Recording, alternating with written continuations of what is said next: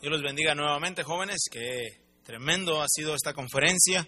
Y bueno, vamos a, seguir trabajando arduamente para que cada vez eh, se haga mejor trabajo. Y qué tremendo trabajo ha sido ya. Y yo espero que estés participando en todo lo que estamos haciendo y disfrutes los que han ganado estas actividades. Segunda de Corintios, capítulo 6. Segunda eh, carta de Pablo a los Corintios capítulo 6, quiero hablarte sobre el tema salid de en medio de ellos. ¿Cómo necesitamos jóvenes que entiendan que es importante la separación? Dice la Biblia en 2 de Corintios 6, 14, no os unáis en yugo desigual con los incrédulos, porque ¿qué compañerismo tiene la justicia con la injusticia? ¿Y qué comunión la luz con las tinieblas? ¿Y qué concordia Cristo con Belial? ¿O qué parte el creyente con el incrédulo? ¿Y qué acuerdo hay entre el templo de Dios y los ídolos? Porque vosotros sois el templo del Dios viviente. Como Dios dijo, habitaré y andaré entre ellos y seré su Dios y ellos serán mi pueblo. Por lo cual, salid de en medio de ellos y apartaos, dice el Señor, y no toquéis lo inmundo y yo os recibiré, y seré para vosotros por Padre, y vosotros me seréis hijos e hijas, dice el Señor Todopoderoso. Seguimos leyendo el versículo 1. Así que, amados, puesto que tenemos tales promesas, limpiémonos de toda contaminación de carne y de espíritu, perfeccionando la santidad en el temor de Dios. Hoy en día hay mucha confusión en los jóvenes y a veces es culpa de nosotros los predicadores o los líderes de jóvenes que no explicamos por qué debemos de separarnos. Aquí hay un tremendo llamado al pueblo de Dios a salir de en medio de la gente inmunda y apartarse. Ahora, aquí dice la Biblia claramente, dice el Señor. Esto de la separación no es una idea de algún movimiento. Esta no es una idea de tu pastor o de mi pastor o una idea de tu servidor. Dice aquí el Señor, apártate, sal de en medio de ellos. Hoy en día el joven tiene la idea, tiene la idea en su mentecita que puede andar en el mundo y agradar a Dios. Puede andar amigo del mundo y agradar a Dios. Yo quiero hablarte sobre ese tema, salir de en medio de ellos y tratar de responder a la pregunta, ¿por qué tengo que salir? ¿Por qué tengo que salir de en medio de ellos? Vamos a orar. Padre, bendice una vez más el mensaje de tu palabra. Espíritu Santo, háblanos. Ayúdanos a entender, a que nos apropiemos de esta verdad, que entendamos, que los jóvenes entiendan el llamado, la orden que tú les das a apartarse de lo inmundo, a salir de este mundo, a no tocarlo y que entiendan que eso es lo que nos conviene. Bendice, por favor, te ruego en este momento, en el nombre de Cristo. Amén. Ahí en el versículo 14 se hacen varias preguntas. Mira la primera pregunta. Dice, no os unáis en yugo desigual con los incrédulos, porque aquí viene la primera pregunta. ¿Qué compañerismo tiene la justicia con la injusticia? Hace una pregunta más. ¿Qué comunión la luz con las tinieblas? La tercera pregunta. ¿Y qué concordia Cristo con Belial? La cuarta pregunta. ¿O qué parte el creyente con el incrédulo? Una pregunta más. ¿Y qué acuerdo hay entre el templo de Dios y los ídolos?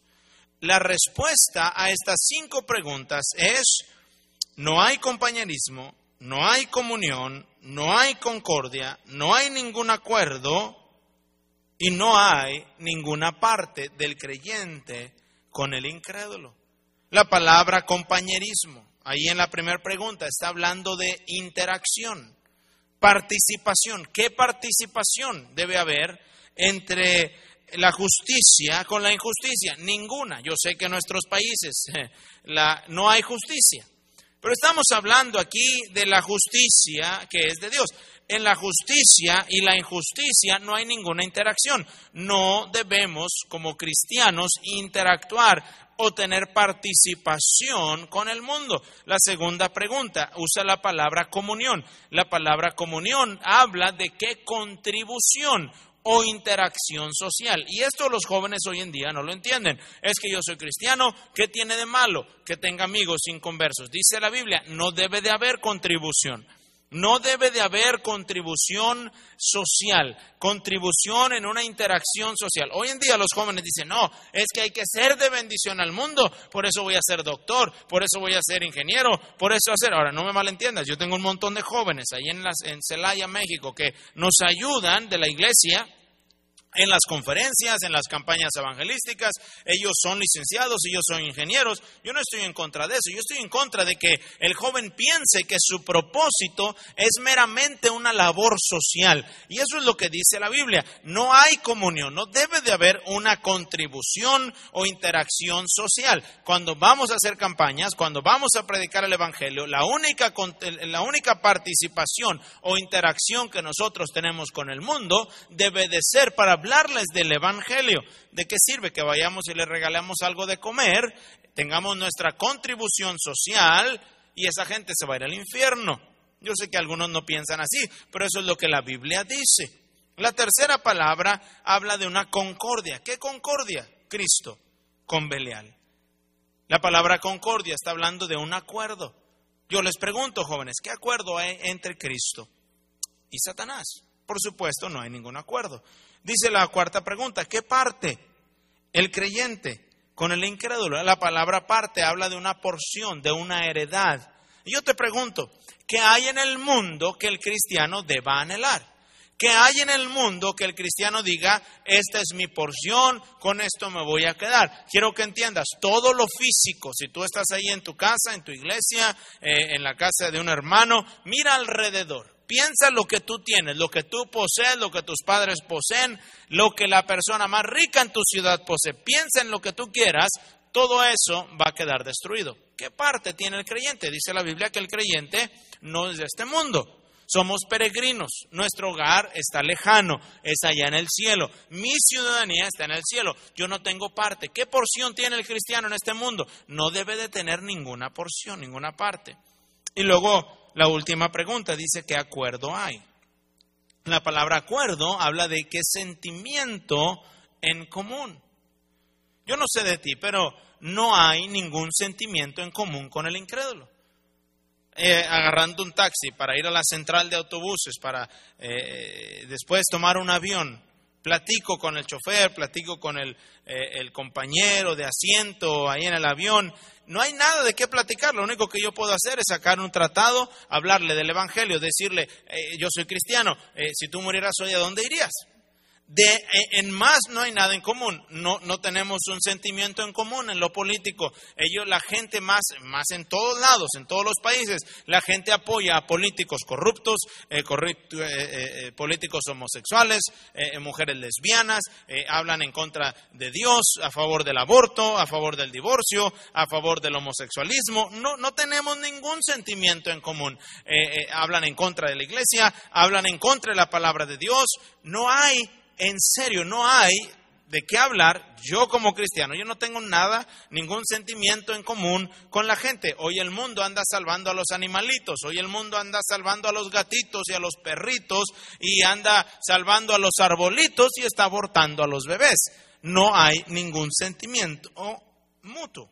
Ahora, la Biblia nos dice, no os unáis en yugo desigual con los incrédulos. Pero luego nos da un mandamiento en el versículo 17, dice, por lo cual salid de en medio de ellos, y luego nos dice otro más, y apartaos. Y la tercera eh, eh, mandamiento ahí dice, y no toquéis lo inmundo. Ahora, ¿quién dice esto? Dice la Biblia, dice el Señor. Dice el Señor. Quiero darte tres o cuatro razones por qué debes de salir de en medio de ellos. La primera, es bien sencilla, porque Dios lo dice. Ahí otra vez dice, versículo 17, salid de en medio de ellos y apartaos, dice el Señor. ¿Por qué debemos de apartarnos? Bueno, porque Dios lo dice, porque somos diferentes tenemos una esencia diferente. En nuestro espíritu somos diferentes. El espíritu de Dios vive en el cristiano. Si tú eres salvo, mi hijo, tú estás ahí, tú le has pedido a Cristo que te salve, le has pedido a Cristo que venga a morar dentro de ti. Dice la Biblia que hemos sido sellados con el Espíritu Santo de la promesa. Al haber creído el Evangelio, el Espíritu Santo de Dios te sella. Ahora tú eres diferente al inconverso. El inconverso está muerto, así dice la Biblia. Él nos halló cuando estábamos muertos en nuestros delitos y pecados. Tu espíritu había muerto. Ahora, entre los que hemos sido salvos y los que no son salvos, hay una tremenda diferencia. Es una, eh, eh, en la esencia espiritual hay una tremenda diferencia. El Señor nos dice, yo te estoy dando la orden. ¿Por qué? Porque eres diferente yo no sé de ti, pero si tú eres salvo, tú deberías de conocer esta diferencia, de sentir esta diferencia. Mira, yo soy cristiano, yo soy cristiano, soy cristiano en la iglesia, soy cristiano en, en, México, soy cristiano en cualquier país que voy, soy cristiano cuando estoy con alguien y soy cristiano cuando ando solo. Soy cristiano no por cómo visto, por cómo hago, porque el Espíritu de Dios mora en mí. Ahora, debo de comportarme como cristiano. Pero teniendo el Espíritu del Señor dentro de mí, yo no puedo sentarme en una mesa donde hay borrachos. No puedo. Mi espíritu se incomoda. Yo no puedo estar parado en un semáforo, en una luz roja, y a un Señor llega, ¿verdad?, con su cochinada de basura de mo molesta a mi espíritu, porque el espíritu de él está muerto, yo he sido vivificado por medio del Espíritu Santo. Tengo que salir de en medio de ellos porque Dios lo dice, porque hay una diferencia entre lo inmundo y lo que está vivo. Hay una diferencia. Ahora, si tú eres cristiano, tú deberías de entender, soy diferente, no puedo ser de este mundo, no soy de este mundo. En Juan 17, cuando Cristo ora por sus discípulos, Él le dice al Padre, Padre, te ruego que los guardes del mundo. Y dice, no te ruego que los saques del mundo, no son del mundo, pero no te ruego que los saques del mundo, te ruego que los guardes del mal. ¿Cómo necesitamos jóvenes que entiendan la la necesidad, eh, lo imperativo de salir de en medio de los inmundos, de no unirse con los incrédulos. Hoy en día a mí me molesta ver a un cristiano que puede estar en la iglesia y escuchar la predicación y hacer como que se goza, digo como que se goza, y luego salir al mundo y divertirse de igual manera. Hay algo que no está bien hay algo que no está bien. Yo no puedo ir a un baile, yo no puedo pasar donde hay música, yo no puedo ver a gente borracha, yo no puedo ver en la televisión cosas incorrectas sin que me afecte. ¿Por qué? Porque el Espíritu de Dios mora en mí. Soy diferente al que está muerto. Él está muerto las cosas del Espíritu, no las entiende, no puede discernir esas cosas porque está en la carne. Yo soy cristiano y joven, si tú eres cristiano, debería de haber esta diferencia. No hay eh, eh, nada que se asemeje entre la justicia y la injusticia, entre la luz y en las tinieblas, entre Cristo y Satanás, entre el creyente y el incrédulo, ni hay nada que se asemeje entre el templo de Dios y el templo de los ídolos. Entonces, la primera razón por que yo debo de salir de en medio de ellos es porque Dios lo manda, porque soy diferente, porque yo he sido rescatado, he sido comprado. Ahora, la segunda razón es porque hay peligro en asociarme con los incrédulos. Si hay algo que yo quisiera que los jóvenes entendieran, es el peligro de una amistad incrédula. La Biblia nos habla una y otra y otra y otra vez sobre no amar a este mundo. Mira Primera de Juan, capítulo 2 y el versículo 15, por favor. Primera de Juan 2.15. Y si tienes tu Biblia, abre tu Biblia, búscalo, por favor. Quiero que lo veas y, y vamos a estar dando otros versículos a través de la predicación. Y bueno sería que tomaras notas también ahí en tu lugar, ahí en donde tú estés. Dice Primera de Juan, capítulo 2 y el versículo 15 dice, no améis al mundo ni las cosas que están en el mundo. Si alguno ama al mundo, el amor del Padre no está en él. Si alguno ama al mundo, el amor del Padre no está en él. ¿Cuál es el problema de andar con el mundo? Dice la Biblia que por haberse multiplicado la maldad, el amor de muchos se enfriará. Mírame bien, el amor de muchos jóvenes cristianos se ha enfriado por una sola razón, porque andan con los incrédulos. Andan con los incrédulos. Claro que no te emocionas. Ahí vas a tu iglesia, dice el pastor, eh, la ruta 1 ganó 20 almas, amén. ¿Y los jóvenes? Pues amén. Ah, pero si te dicen, el equipo fulano de tal ganó 3-0 y goleó al rival, ah, sí, gol, wow, qué bueno. Nos emocionamos más por lo terrenal que por lo espiritual, porque andamos con los incrédulos. Nuestro amor hacia Cristo, hacia la obra de Dios, se ha enfriado. Mira Santiago conmigo, por favor. Santiago, capítulo 4. Santiago capítulo 4, versículo 4, Santiago 4, 4, léelo ahí en tu lugar, míralo conmigo. Dice, oh almas adúlteras, ¿no sabéis que la amistad del mundo es enemistad contra Dios? ¿No sabéis que la amistad del mundo es enemistad contra Dios?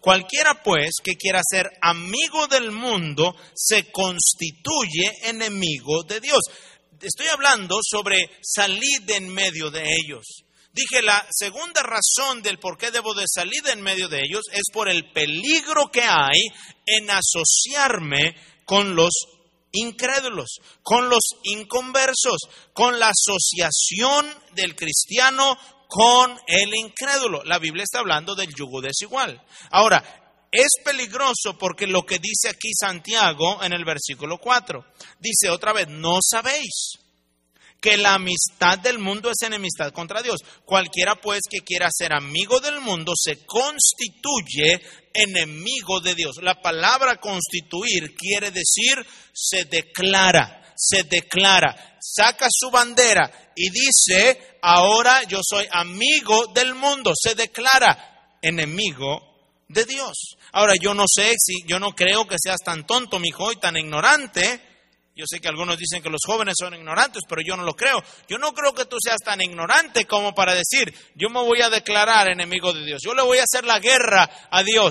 No, Nadie le ha ganado a Dios, ni nadie le va a ganar. Yo ya he leído toda la palabra de Dios un montón de veces y yo ya he visto quién va a ganar. Él va a ganar, él va a salir victorioso. Toda rodilla se va a doblar ante él. Serías muy ignorante, mi hijo, por no decirte tonto, de ser enemigo de Dios. No, hermano, yo no soy enemigo de Dios. Bueno, dice la Biblia, si tú te haces amigo del mundo, si quieres ser amigo del mundo, te declaras, te constituyes enemigo de Dios. Ahora, hay un peligro de estar asociado con el incrédulo. Primero, te haces enemigo de Dios. Número dos, bajo este mismo número, si tú andas con ellos, te vas a hacer como ellos. Dice el dicho que todos conocemos, el que con lobos anda, aullar se enseña. ¿Por qué tienes esa actitud de rebeldía?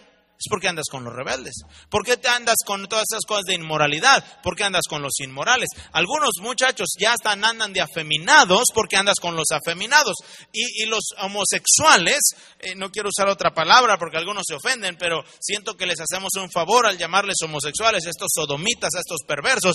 Pero el que anda con esa gente entiende, ellos no se pueden reproducir, ellos reclutan gente. Y tú tienes un muchacho, un amigo que es afeminado, aléjate de él o al rato vas a terminar yendo a la América. Los mexicanos no van a entender lo que estoy hablando. Vas a terminar, eh, eh, eh, para los ecuatorianos es como irle al Barcelona, ¿verdad? De Ecuador. Pero es, esa tarde afeminado.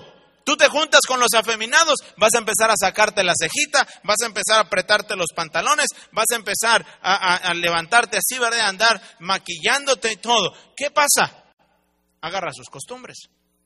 Las muchachas que andas con todas estas feministas, estas mujeres locas, estas mujeres que se desnudan, que se cortan el cabello y que andan ahí desnudándose y se rapan y andan según llamando por sus, por sus derechos.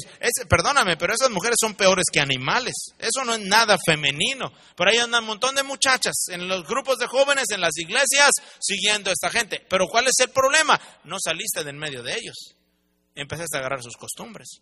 No nada más es peligroso porque te, te constituyes enemigo de Dios, pero número dos es el peligroso porque empiezas a agarrar sus tendencias. Empiezas a pensar diferente. Y tenemos un montón de jóvenes en las iglesias que dicen, pues que yo no le veo nada de malo. Mi, amigo eh, embarazó a su novia y se casaron y, y mira, ya llevan tres años juntos. Tú no sabes cómo va su matrimonio. Espérate, todavía no ha terminado, todavía no ha terminado su matrimonio, todavía no ha terminado su vida, todavía no has visto el fruto de su, de su, de su matrimonio, todavía no has visto el fruto de sus hijos. Ah, pero les va bien. A lo mejor les va bien ahorita, o a lo mejor eso es lo que tú piensas. Tú no sabes cómo le va a esa muchacha, tú no sabes cómo le va a ese muchacho, tú no sabes la desconfianza que tiene esa muchacha cuando ese muchacho se perfuma y se va a trabajar y ella se queda ahí en la casa toda fodonga y ella está pensando que le va a ser infiel con otra como lo hizo con ella. Tú no sabes. La Biblia dice que le va a ir mal. Pero empiezas a agarrar sus costumbres. Y ahora tenemos la moda, los muchachitos en la iglesia, agarran dos muchachitos, se van y se escapan, se, se pierden tres días y luego regresan según ellos arrepentidos y luego medio se casan por el civil y dicen, ya arreglamos todo. Y algunos tontos dicen, ay, yo lo voy a hacer igual que ellos. Ese es el problema, estás empezando a pensar así porque andas con los incrédulos. Eso es inmoralidad, eso es pecado va a haber consecuencias. Tarde o temprano, mi hijo, va a haber consecuencias. Entonces hay un peligro de asociarte con los incrédulos. No nada más eres enemigo de Dios, pero empiezas a agarrar sus filosofías, sus pensamientos, su hablar, su vestir empiezas a perder convicciones. Yo veo a los jóvenes, antes se sentaban enfrente, se empiezan a sentar más atrás y más atrás y más atrás. Antes pensaban en el altar y venían al altar y doblaban sus rodillas y derramaban lágrimas. Ahora están allá y apenas empieza la invitación y salen al baño. O están en el celular. Nunca doblan rodilla. Ahora son recios, eh, reacios a la predicación. Ahora son rebeldes con sus padres. Ahora no respetan al siervo de Dios, por supuesto. Hace meses que no leen la Biblia, que no oran. ¿Qué fue? ¿Qué pasó? Andas con los incrédulos. Ahora déjame ir más allá. Hay algunos de ustedes que dicen, no hermano, yo no tengo amigos. No tengo amigos. Bueno, pero la televisión es tu amiga. El celular es tu amigo. Esto es peor. Esto es peor. Porque según no tienes amigos físicos, pero ahí estás viendo todo el adulterio y la inmoralidad y el homosexualismo y la perversidad y, y tu amor se está enfriando y te estás haciendo como ellos y empiezas a pensar como ellos, cuando menos recuerdas, ya estás actuando como ellos. Por eso hay peligro de andar con los incrédulos. Mira, yo no, yo no me junto con gente que no viene a la iglesia. Yo sé que la gente dice, ay, ¿a poco si alguien viene no me puedo juntar con él? Eso es lo que la Biblia dice, mi hijo. La Biblia hay un mandamiento ahí en Corintios que dice, no te, no te sientes a comer con el que dice que es hermano y anda en pecado. Ay, pero debemos amarlo. No, no, no, mijo, tú no has entendido la palabra de Dios. Es que lo juzgan. No, eres un ignorante de la palabra de Dios. Dice la Biblia que si alguien anda mal con Dios, no debes de andar con él. Dice la Biblia, vosotros en Gálatas que sois espirituales, restauradle. Tú no eres espiritual ni para traer tu propia carne al altar y cambiar tus malos hábitos. Y quieres ir a ayudarle al joven caído, aléjate de él, porque los dos se van a ir al precipicio. Yo no estoy diciendo critícalo, yo no estoy diciendo aborrécelo. Dice la Biblia, por amor a él mismo, aléjate de él. ¿Para qué? Para que él se arrepienta y venga a los caminos de Dios. Tú no has entendido, eres ignorante de la Biblia. Y luego pones ahí tus publicaciones y te crees erudito ahí en Facebook. Ah, no, es que ¿por qué los pastores van así malos con los jóvenes que han caído? ¿Y por qué los pastores critican nosotros? Que vente amigo, yo sí soy tu amigo, yo sí soy un buen cristiano. Eres un tonto, un ignorante. La Biblia dice, apártate de ellos.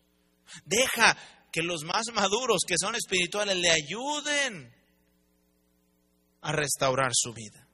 Entonces, Debo de salir del medio de ellos porque Dios lo manda. Pero número dos, porque hay un peligro en asociarme con ellos. Número tres, debo de salir del medio de ellos porque es mi deber. Es mi deber. ¿Por qué? Porque Dios nos dice que el cristiano debe de ser santo. Mira Primera de Pedro, por favor. Primera de Pedro, versículo 13. Capítulo 1, perdón, versículo 13. Es mi deber vivir en santidad. Es un mandato de Dios. Dice la Biblia, por tanto, ceñid los lomos de vuestro entendimiento. Sed sobrios y esperad por completo en la gracia que se os traerá cuando Jesucristo sea manifestado. Como hijos obedientes, no os conforméis a los deseos que antes teníais estando en vuestra ignorancia, sino como aquel que os llamó santo, sed también vosotros santos en toda vuestra manera de vivir. Fíjate lo que dice mi hijo, en toda vuestra manera de vivir, porque escrito está, sed santos, porque yo soy santos. Dice el Señor, salid medio de ellos, en medio de ellos. Debo de salir de en medio de ellos porque lo dice, porque somos diferentes.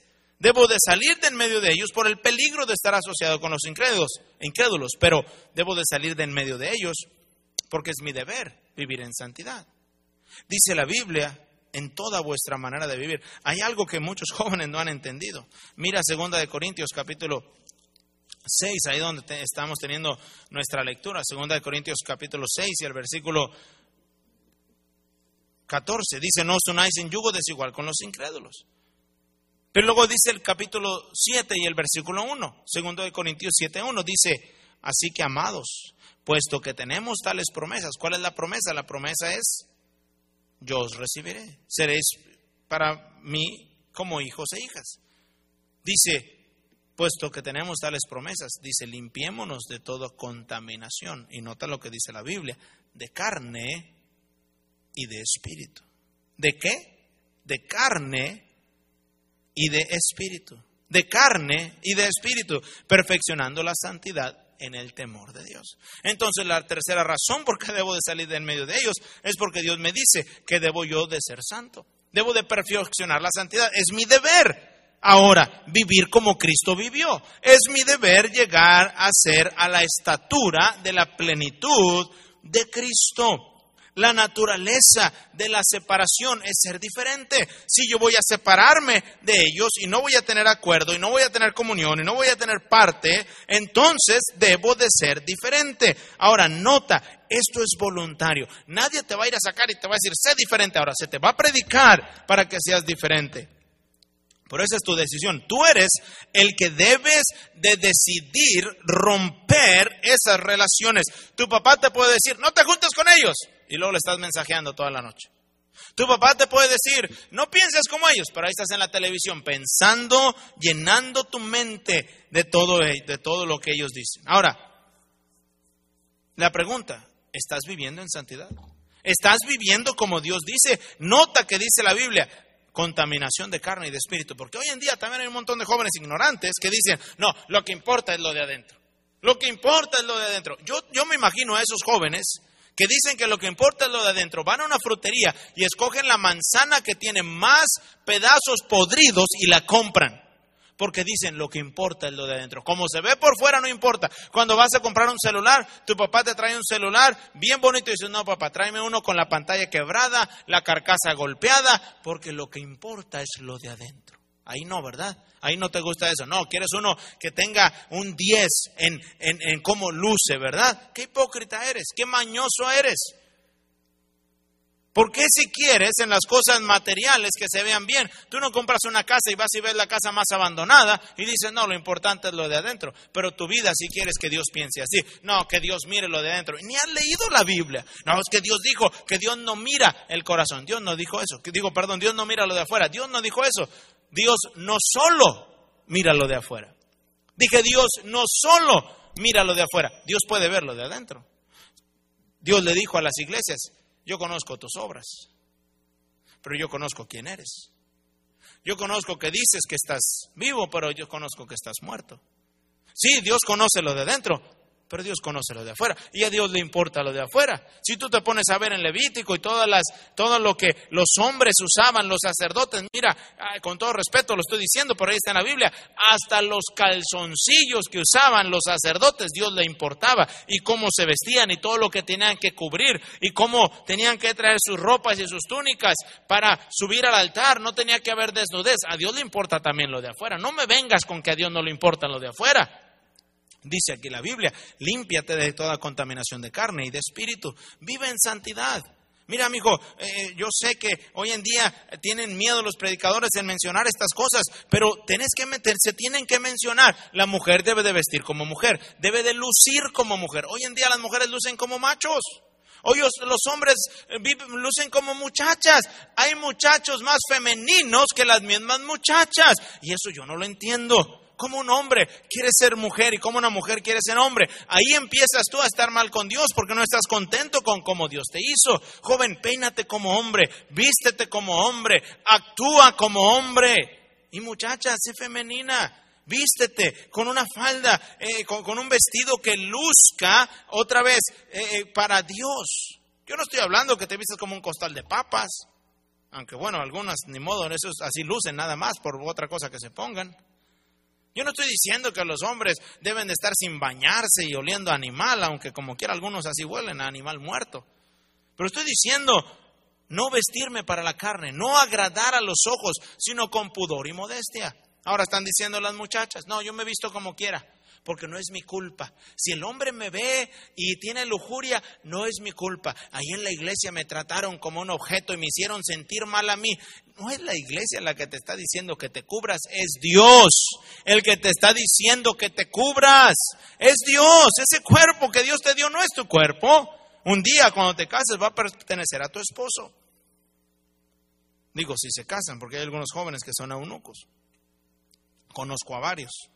No voy a decir nombres porque a lo mejor sus compañeros están escuchando la predicación en este momento. Debo de salir de en medio de ellos porque Dios lo manda. Debo de salir de en medio de ellos por el peligro de asociarme con los incrédulos. Debo de salirme de en medio de ellos porque es mi deber como cristiano ser como Cristo. Andar como Él andó. Número cuatro, y termino con esto. El ánimo, el deseo, el galardón de la separación Dice el versículo 17, salid en medio de ellos y apartaos, dice el Señor, y no toquéis lo inmundo, y yo os recibiré. seré para vosotros por Padre, y vosotros me seréis hijos e hijas, dice el Señor Todopoderoso. El galardón de la separación, dice Dios, yo te voy a recibir. Yo voy a bendecirte, yo voy a estar contigo, yo te voy a cuidar como un padre a su hijo. Mira, Dios nos ama a todos. Dios ama a los pecadores, claro que sí, pero Dios no bendice a los pecadores. No es la naturaleza de Dios.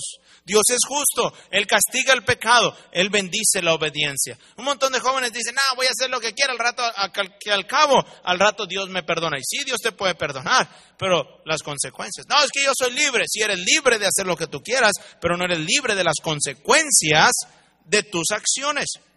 Entonces, sí Tú entiendes que Dios llama a la separación, pero no entiendes que Dios te da una promesa. Yo te voy a recibir. ¿Cuántos jóvenes están tan preocupados con dejar al mundo cuando no entienden el galardón que hay de dejar al mundo? ¿Cuántos jóvenes están chillando? Es que no puedo ir al baile, es que no puedo tomar, es que no puedo tener amigos, es que no puedo vestir como quiero, es que no puedo escuchar mi música, es que no puedo, no puedo, no puedo, no puedo, no puedo. Estás viendo todo lo que tienes que pagar por esto. Cuando no entiendes que la bendición más grande es lo que Dios dice, yo te voy a recibir, yo te voy a dejar entrar, entrar a mi presencia, yo te voy a dejar estar conmigo, yo voy a ser tu hijo. Yo, voy a ser tu padre, tú vas a ser mi hijo. Yo te voy a amar, yo te voy a cuidar, yo te voy a, educar, yo te voy a, proveer, yo te voy a, proveer la paz que el mundo no da, yo te voy a dar el gozo que el mundo no da, yo te voy a dar el propósito que no es temporal, este mundo te da un propósito temporal, yo te voy a dar un propósito que es eterno. ¿Cuántos jóvenes están llorando por todo lo que tienen que dejar en el mundo? Déjame decirte, mi hijo, no hay nada en el mundo.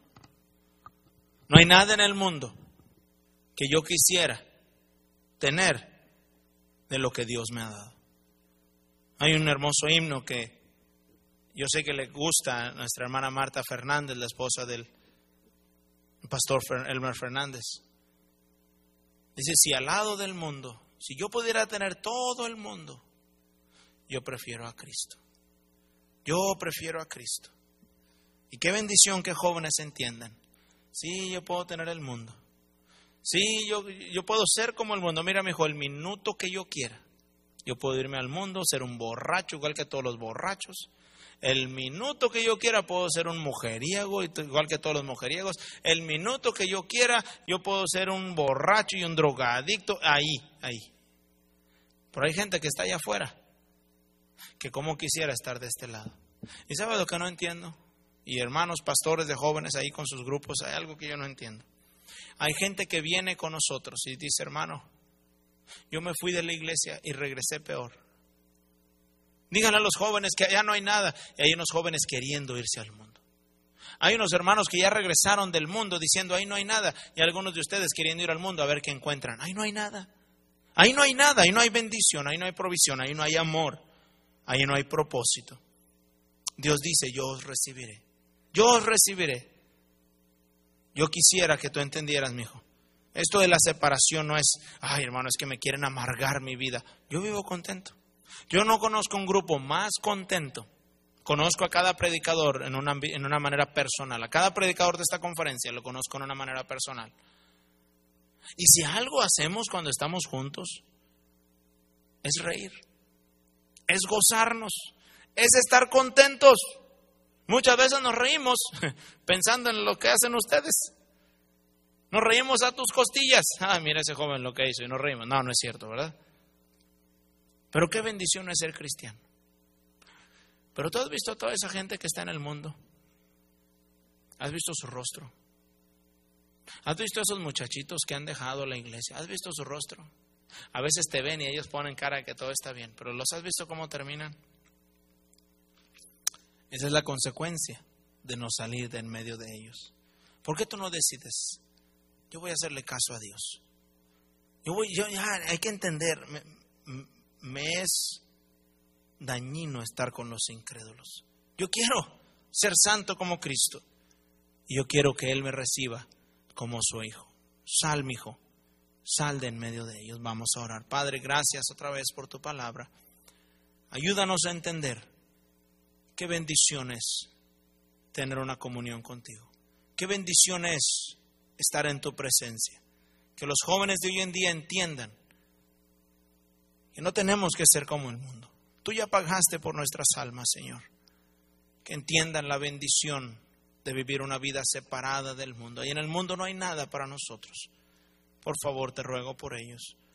Te ruego también por aquellos, Señor, que han escuchado la predicación y en su corazón no ha habido ningún cambio. Que tú obres en ellos, Señor. Por ellos te pido. Sigue bendiciendo en el nombre de Cristo Jesús. Les amamos muchachos. Yo espero que cada mensaje de esta